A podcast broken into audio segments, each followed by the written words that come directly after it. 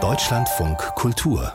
Vollbild Letztes Jahr, da war der Spielfilm Letzter Abend die große Entdeckung hier beim Max-Ophüls-Preis in Saarbrücken. Regisseur Lukas Nadrat gewann ja den Regiepreis und ist dieses Jahr selbst in der Jury, um über die Gewinner zu entscheiden. Und wie er mir gerade in der Musik verraten hat, es ist schon entschieden. Aber erstmal herzlich willkommen, hallo. Vielen Dank, dass ich da sein darf.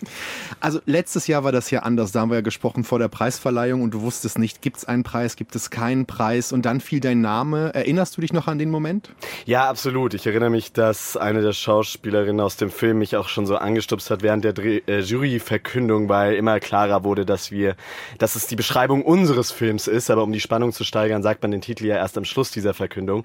Und das war also wirklich sehr, sehr aufregend, vor allem weil es auch am Ende des Abends war mit dem Regiepreis, war, war es war wirklich fast vorbei. Und wir dachten so, okay, dann gehen wir jetzt ohne Preis nach Hause vielleicht. Und dann kam dieser Regiepreis. Und das, das war so beglückend und toll. Und vor allem so toll war, dass so viele aus dem Ensemble, so viele Schauspieler da waren, die in diesem Film dabei waren und dass wir uns zusammen so freuen konnten und das feiern konnten und dass sie sich alle so krass gefreut haben und das war das war das Schönste und dann sind wir aber in der Nacht noch nach Rotterdam gefahren, deswegen, weil wir da auch gleichzeitig beim Filmfestival Premiere hatten, weil wir da am nächsten Morgen ein Screening hatten. Das heißt, ich konnte nicht so richtig lang feiern bei der Preisverleihung und darauf freue ich mich dann heute Abend, das nachzuholen.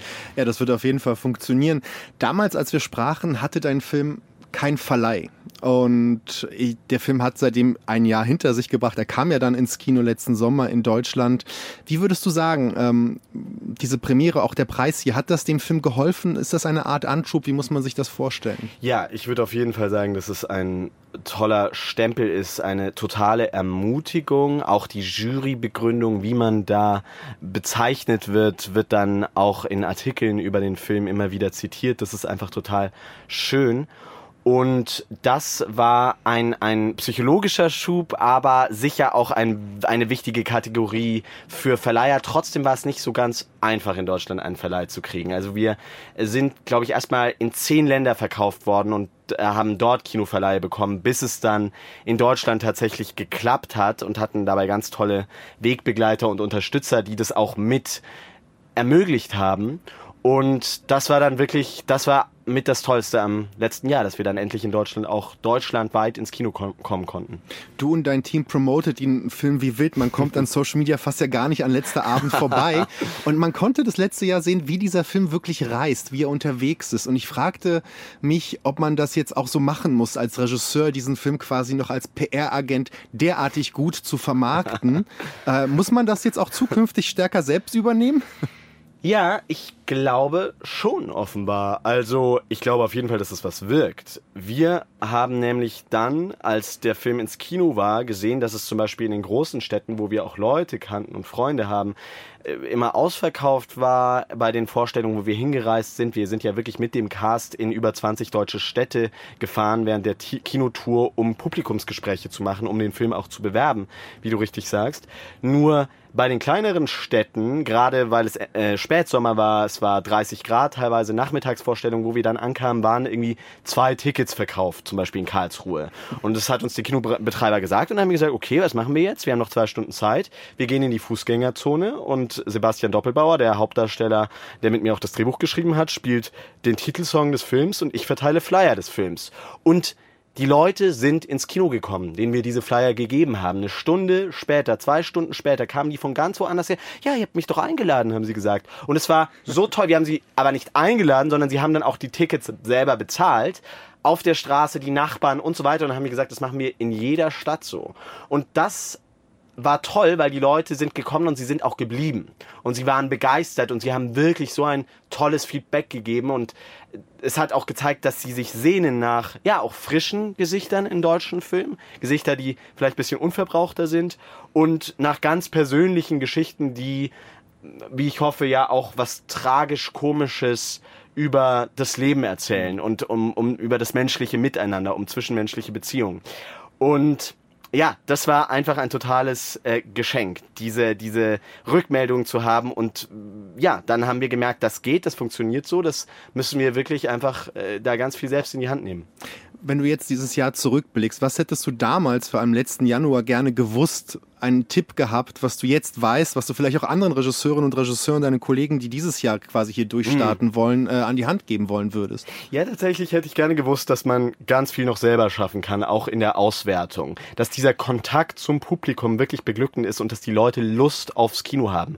Dass das Klischee, was man schon immer wieder hört, so, oh nein, das ist ein ähm, Debütfilm, das ist ein kleiner Film, das sind unbekannte Gesichter und so weiter, ähm, das wird nicht ziehen, das interessiert die Leute nicht, dass das einfach so nicht stimmt. Die Leute haben Lust auf Kino, sie lieben Kino, wenn man sie wirklich persönlich erreicht und anspricht. Das kann natürlich nicht immer das Persönliche auf der Straße ansprechen sein, aber das ist ja auch ein Multiplikator. Das verbreitet sich und wir laufen immer noch in einigen Kinos, obwohl wir jetzt schon auf den ganzen VOD-Plattformen auch zu streamen sind.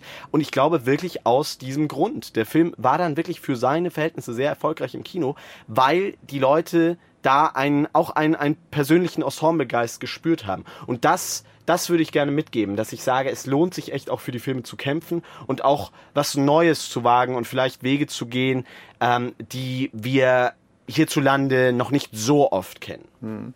Und, und die Filmfestivals mitnehmen, so wie sie kommen, weil ich kenne auch viele, die eigentlich nur auf die großen drei oder vier wollen, aber es gibt ja eine Million Filmfestivals. Absolut. Ich war mit dem Film, wir waren weltweit unterwegs. Melbourne, Shanghai, Rotterdam, Valladolid, Ljubljana, Paris, Straßburg. Also wirklich in so vielen, in so vielen Städten. Es sind nur einige davon. Und das hat sich so gelohnt, weil man so inspirierende Kontakte knüpft. Und das ist auch ein, ein, eine, eine, eine weitere Sache, die ich mitnehme aus diesem Jahr. Wie inspirierend es ist, sich mit anderen Filmschaffenden international auch zu verbinden und voneinander zu lernen. Und auch in diesen ganzen Prozessen von Sekunde eins des Drehbuchschreibens Schreibens bis zum, zur, zur Auswertung des Films äh, sich wirklich auch miteinander zu verbinden und zu ermutigen, zu pushen und auch Tipps zu geben.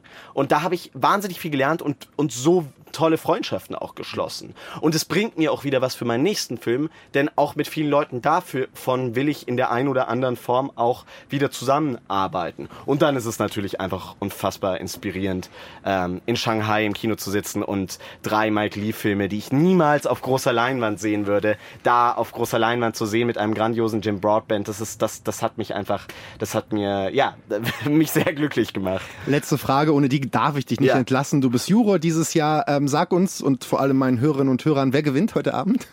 Das darf ich natürlich nicht sagen, wie du dir denken kannst, aber ich bin wirklich sehr, sehr glücklich mit unseren Entscheidungen, hinter denen wir diese ganze tolle Jury, mit der es so Spaß gemacht hat, diese Filme zu diskutieren und zu analysieren und wir haben so leidenschaftlich nach jedem Film darüber gesprochen und haben äh, gestern Nacht, also beziehungsweise bis heute Morgen um 4 Uhr morgens die Jurybegründungen geschrieben und diskutiert. Ähm, das hat total Spaß gemacht. Ich weiß, wir müssen aufhören, aber ähm, ja, deswegen kann ich es dir nicht sagen. Ich kann nur sagen, das sind ganz tolle Filme und ich freue mich, wenn sie ein großes Publikum finden. Das haben sie nämlich verdient. Wir erfahren es in ein paar Stunden. Ich will nur, ich habe es versucht, ich habe alles getan, was ich konnte. Wir hören deshalb gleich einige meiner Favoriten. Ich bin ja nicht in der Jury, die Regisseurinnen und Regisseure sind schon da. Ich lasse sie gleich in den Ü-Wagen. Gleich geht's weiter mit Vollbild von der 45. Ausgabe des Max-Ophel-Preises.